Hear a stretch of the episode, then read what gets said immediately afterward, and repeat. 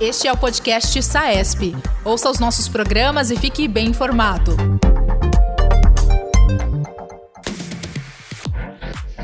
Olá, seja bem-vindo ao SAESP Podcast, o podcast oficial da Sociedade de Anestesiologia do Estado de São Paulo.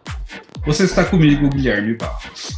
Hoje nós vamos conversar sobre anestesia de pacientes com diagnósticos neuropsicológicos, assunto que o Dr. Eber de Moraes Pena, TSA, é especialista. O Dr. Eber estudou este assunto durante a realização de seu doutorado em anestesiologia na Faculdade de Medicina de Botucatu, Unesp, São Paulo. Neste programa, vamos conversar sobre as particularidades no manuseio destes pacientes, além de outras questões relacionadas ao tema. Descubra mais sobre esse assunto agora. Meu querido amigo, colega Eber, seja muito bem-vindo. É um prazer enorme tê-lo aqui no nosso podcast SAESP. Muito obrigado, professor Guilherme, obrigado a SAESP pelo convite e eu estou aqui para tentar colaborar aí com a melhora do, do manuseio de anestesias nos pacientes portadores de desabilidades neurológicas, neuropsiquiátricas, digamos assim. Muito obrigado, Eber. Para começar, eu acho que é importante que a gente comece pelo início, né, que é a comunicação, a base de tudo. Então, existe alguma particularidade em especial que você gostaria de destacar sobre a comunicação com este tipo de paciente e seus tutores? É, é sempre muito importante você é, perguntar aos tutores qual é o grau de compreensão que eles acreditam que o paciente tem. Esse é o primeiro ponto de partida. E sempre você se dirigir ao paciente chamando pelo nome, é, informando todos os, os, os momentos que você vai ter com ele, que vai fazer, eu vou ouvir seu coração, eu vou examinar agora o seu pescoço, porque nós não sabemos realmente qual é o grau de compreensão desse paciente. E assim, muitos deles eles ficam extremamente agressivos se você não informa aquilo que vai ser realizado. Né? É, eu tive, por exemplo, um paciente que ele se comunicava com o pé, então ele fazia a dorsoflexão com o pé, era o único movimento que ele tinha para ele a, afirmar que ele concordava ou não com uma determinada coisa. Então, esse é um fato muito importante. Que interessante, né? Pensando nesse tipo de paciente, quais são os diagnósticos que mais frequentemente precisam de procedimentos que requerem anestesia? É, o que eu tenho visto na minha prática, eu trabalho muito com é, anestesia para odontologia em pacientes especiais, né? E eu vejo que o autismo ele tem sido muito presente hoje, né?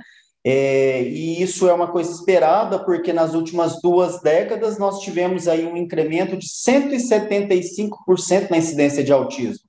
Então, isso com certeza vai aumentar a proporção de paciente que vai necessitar de atendimento médico de uma forma geral, né? Além do autismo, muitos portadores de Alzheimer, é, algumas síndromes genéticas, síndromes, essas síndromes genéticas são variadas, é, e pacientes com sequelas de anóxia perinatal e de infecções, pré, é, infecções neonatais também. Acho que são os mais frequentes que eu tenho é, sido na minha prática diária.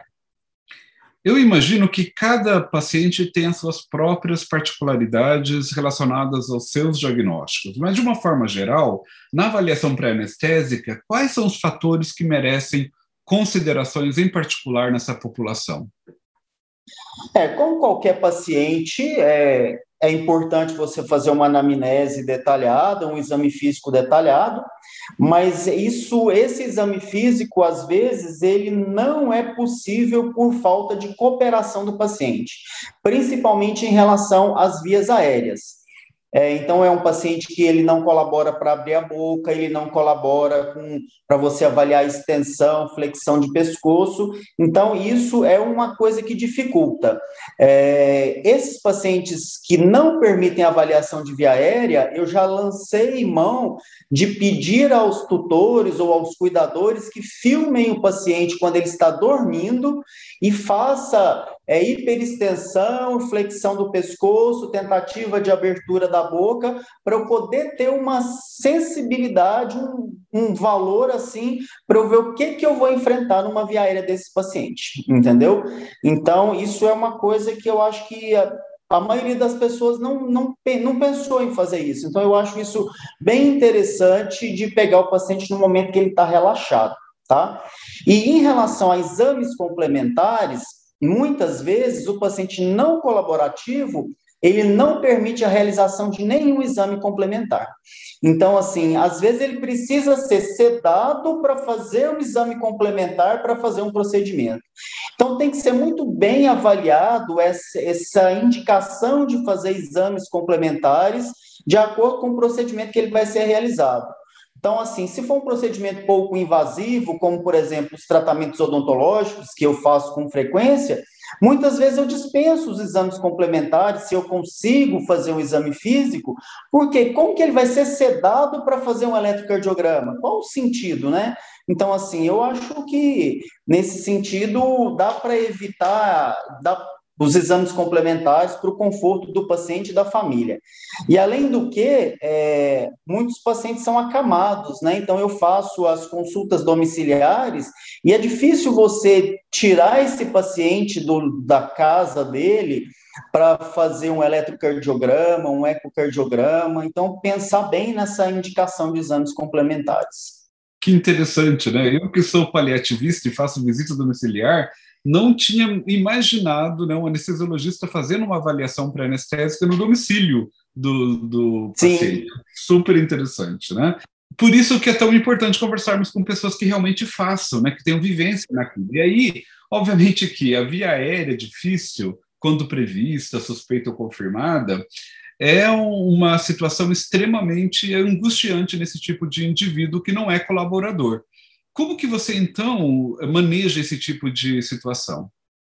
Sim, eu acredito que é um grande desafio essa situação de via aérea difícil e a, além do uso de medicação pré-anestésica nesses pacientes não colaborativos, mesmo que a gente saiba que na via aérea o uso de medicação pré-anestésica ele deve ser evitado, mas nesses pacientes muitas vezes é impossível, é, nas crianças, é, depois da medicação pré-anestésica, eu tento fazer uma indução inalatória, tentando manter o drive respiratório para poder fazer laringoscopia, e nos adultos eu faço uma indução venosa é, titulada, também mantendo o drive ventilatório para tentar fazer uma laringoscopia e avaliar.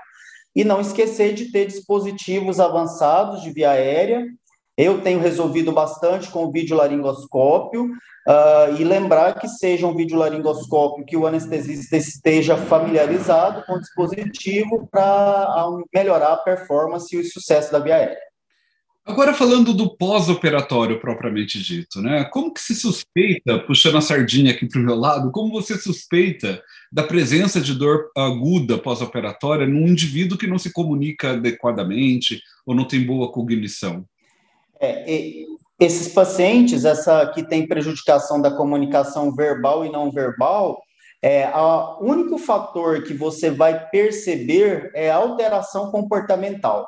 Então, o paciente que está com uma, um incômodo, ele vai ter uma alteração comportamental e muitas vezes, quando você trata a dor do paciente, ele acalma, ele melhora ele volta para o estado habitual dele. É, nesse caso, realmente os sinais vitais são muito importantes também, né? Embora, obviamente, que a gente acaba uh, sofrendo, eles acabam sofrendo interferência de outros fatores. Em relação aos critérios de alta, já que a gente está aqui terminando o nosso procedimento e também o nosso podcast, quais são os critérios que habitualmente você emprega para permitir que o paciente saia da sala de recuperação e, eventualmente, receba alta hospitalar? É, esses pacientes, eles, é, na uma grande maioria, eles são usuários de medicações psicotrópicas rotineiras. Então, eles têm uma intervariabilidade muito grande é, da, da, resposta aos anestésicos e da recuperação é, pós-anestésica, mas, em geral, eles recuperam num período menor do que um indivíduo não usuário de medicação psicotrópica. E a família já diz assim, doutor, quando ele acordar, ele vai levantar e ele vai querer ir embora. Então, esses pacientes, a maioria deles, eles têm uma alta precoce. Então, assim, é, a gente, você tenta deixar ele numa, na sala de recuperação é, monitorizado por o maior tempo possível, mas dificilmente isso passa aí de 30 minutos, 20, 30 minutos.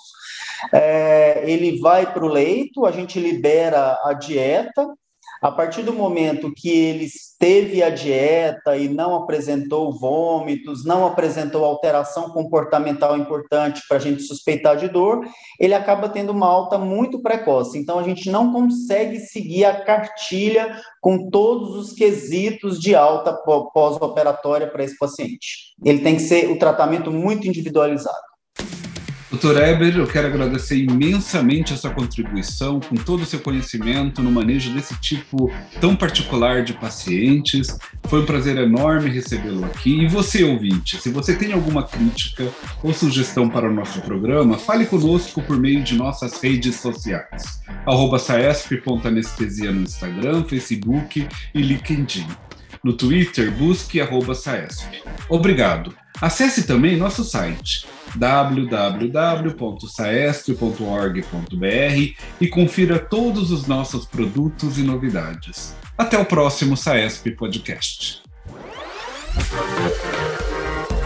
Este é o podcast Saesp. Ouça os nossos programas e fique bem informado. Toda quarta-feira, conteúdos novos com temas da atualidade.